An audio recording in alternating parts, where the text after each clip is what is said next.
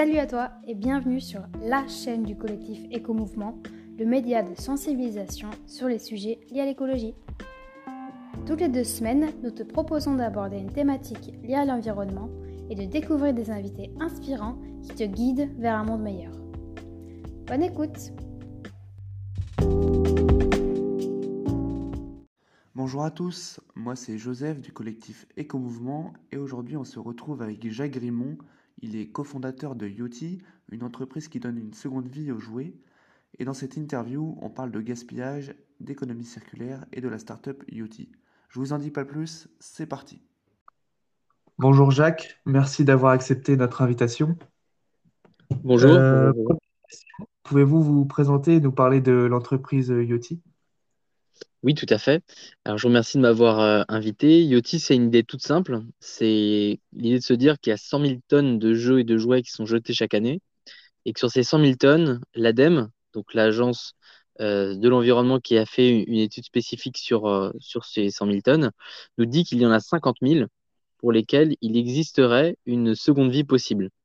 C'est-à-dire que ce sont des jouets qui sont soit en bon état et qui nécessitent juste d'être un peu nettoyés pour être mis sur le marché. Et puis il y en a d'autres qui sont euh, incomplets ou partiellement incomplets. Et il faut simplement euh, les recompléter ou euh, les réparer un tout petit peu pour leur permettre d'être réutilisés, c'est-à-dire d'avoir une seconde vie en tant que jouet. Et du coup, vous, êtes un des fondateurs de l'entreprise? On est deux, donc Vincent Corrège et moi-même, Jacques Grimont. On a porté le projet il y a à peu près un an et demi, on a commencé. Et euh, sur, ce, sur cette base-là, on s'est dit qu'on avait besoin de deux choses. La première, c'était euh, d'inventer des processus qui euh, se rapprochaient d'une forme d'industrialisation, parce qu'il y a beaucoup de jouets et qu'il y a différents types de jouets, donc c'est aussi très complexe. On, ne reconditionne pas de la même manière un puzzle, d'une peluche ou même d'un d'un jouet ou d'un jeu de société. Et puis le deuxième levier, c'est qu'aussi on devait le faire le plus localement possible.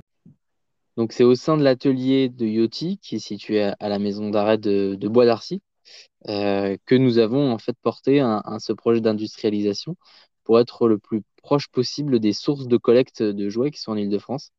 Une fois que les jouets sont reconditionnés, ils sont proposés à la vente sur la plateforme euh, Label Emmaüs, qui est une plateforme en ligne solidaire, mais aussi sur notre site internet yoti-shop.fr. Et euh, du coup, comment vous faites pour remettre en état ces jouets? Comment ça se passe concrètement? Oui, alors c'est une bonne question parce que on a, on est parti de zéro, donc on a inventé euh, tous les processus. L'idée est assez simple. On identifie un type de jeu ou de jouet. Par exemple, ça peut être les puzzles.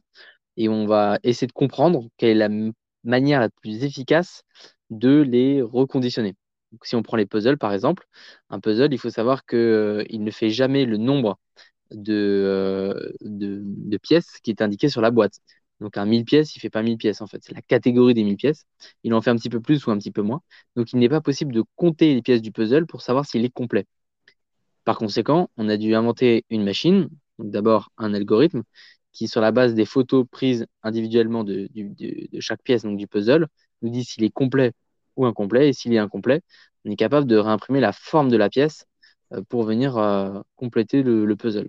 Donc ça, c'est un exemple, mais en fait, on réfléchit de la même manière sur les jeux de société, sur les jouets, sur les peluches, euh, ainsi que euh, différentes euh, sous-catégories comme les figurines, par exemple, quand on parle de jouets. D'accord. Du coup, vous luttez contre le gaspillage. Est-ce que vous pouvez nous en dire un peu plus sur la situation actuelle du, gaspillage en France ou, ou, dans le monde? Alors, on connaît bien la situation française puisqu'elle a été documentée par l'ADEME le chiffre euh, le plus, le plus marquant, c'est ces 100 000 tonnes de jeux et de jouets qui sont jetés chaque année.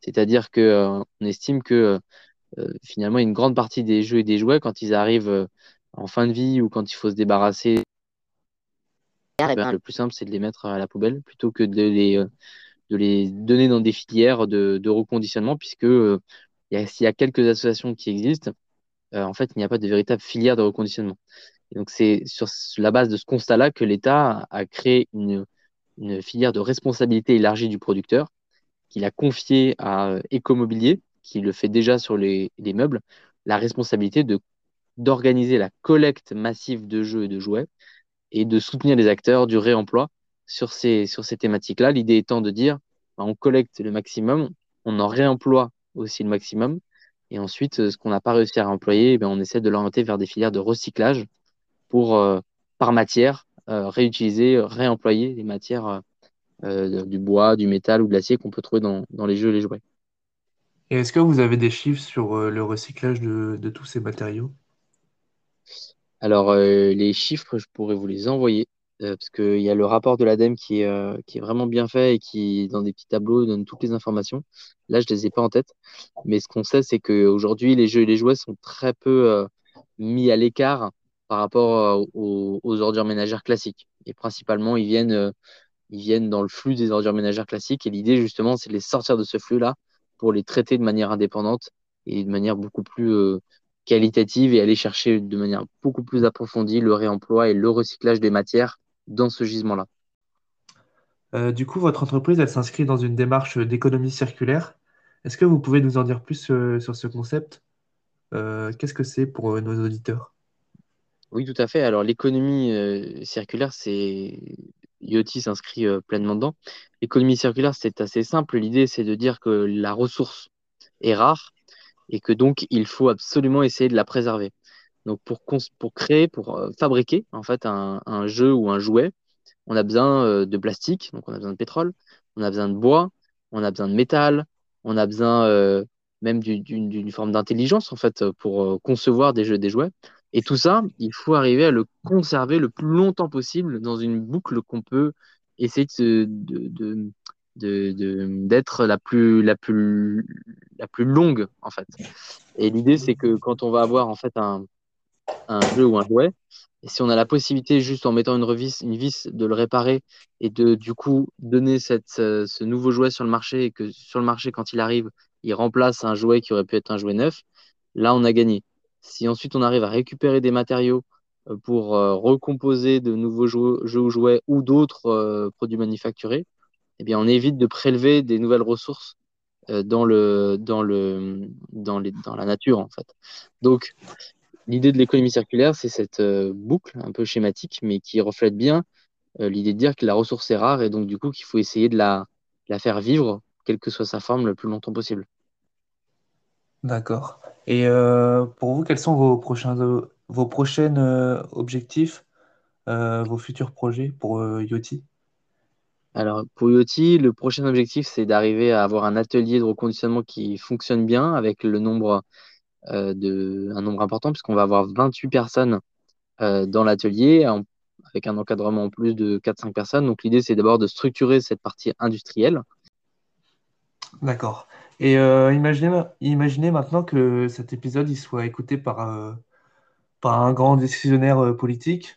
Quelle serait votre recommandation à lui donner? C'est une bonne question. moi, je ne suis pas forcément je pense que le, plus important, en fait, c'est, vraiment de faire en sorte que euh, la...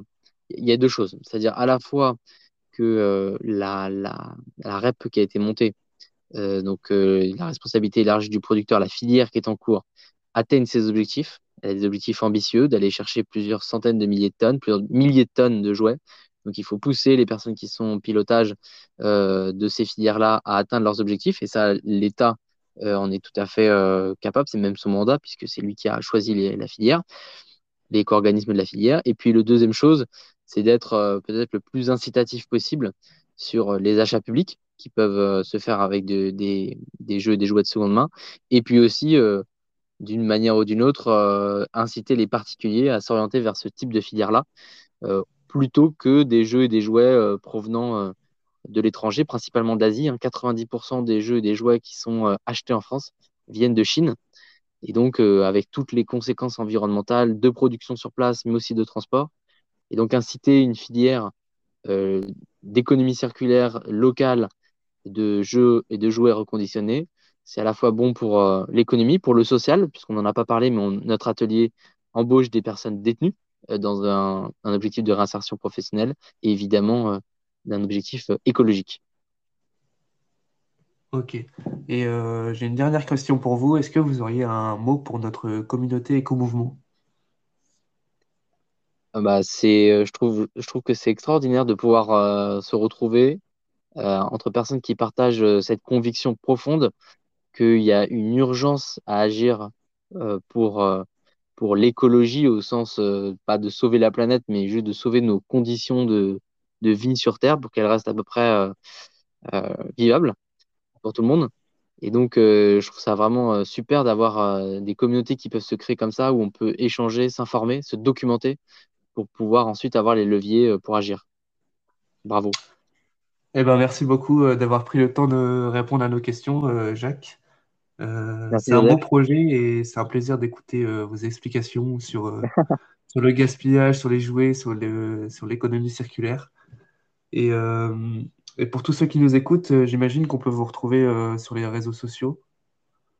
Ouais, sur les réseaux sociaux, euh, Facebook, Instagram, et puis aussi sur, sur notre site, IoT, YOTI-du-6, shop, S-H-O-P.fr. Ben, merci beaucoup, Jacques. Merci, Joseph. À bientôt.